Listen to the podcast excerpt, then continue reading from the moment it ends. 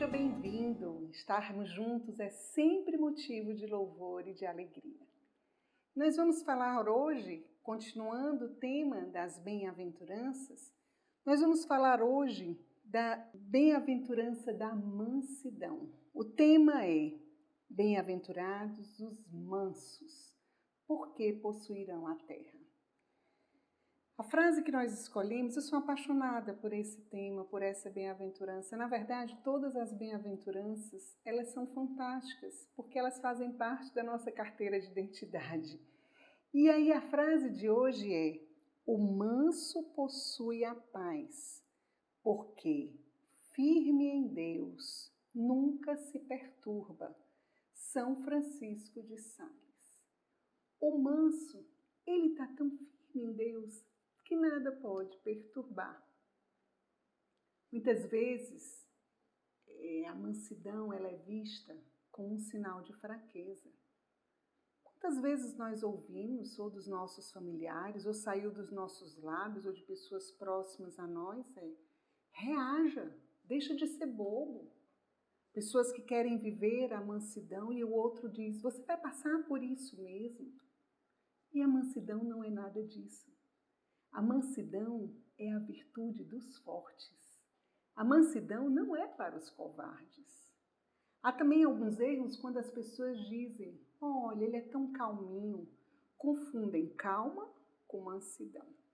É fácil dizer que uma pessoa é calma. A minha pergunta é: essa pessoa calma, como ela se comporta quando ela é contrariada? E você? Como você se comporta no momento de raiva, no momento que você não é entendido, que você é caluniado, é aí a prova da mansidão. Porque os mansos, diz a palavra de Deus, eles possuirão a terra. O manso tem o seu olhar numa herança que ele não quer perder.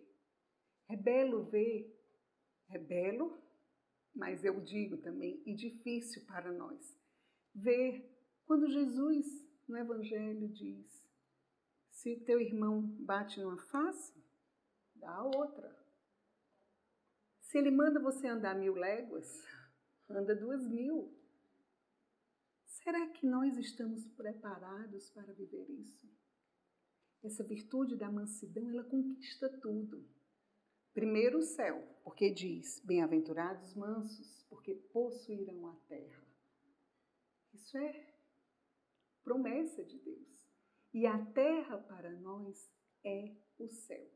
Mas o manso é aquele que conquista tudo.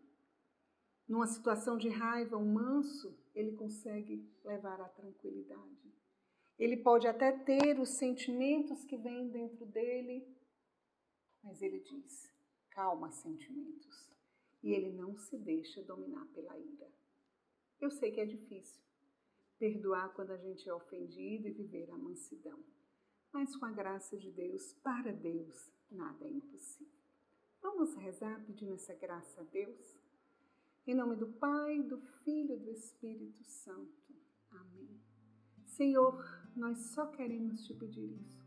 Dá-nos a mansidão e dá-nos a graça de perdoar a quem nos ofende, a quem nos ofendeu para que nós vivamos verdadeiramente essa mansidão, para que não percamos o nosso prêmio, que é o céu, a nossa terra que tu prometes que é o céu, por causa das nossas iras, desejo de vingança. Retira, Senhor, do nosso coração tudo que nos oprime, para que vivamos livres, vivendo essa virtude dos fortes. Dá-nos essa virtude fortes. Te pedimos isso pelas mãos da Virgem Maria. Ó Maria concebida sem pecado, rogai por nós que recorremos a vós. Em nome do Pai, do Filho, do Espírito Santo. Amém. Eu creio que você já sabe qual é o desafio que eu vou pedir de você. É parar para pensar e rezar todos os que lhe ofenderam já, por aqueles que são, entre aspas, os seus inimigos. Mas tire um momento do seu dia para você exercer concretamente esse dom da, da mansidão. Deus te abençoe, Nossa Senhora te ajude a viver o perdão e assim ter os olhos voltados para o céu. Shalom.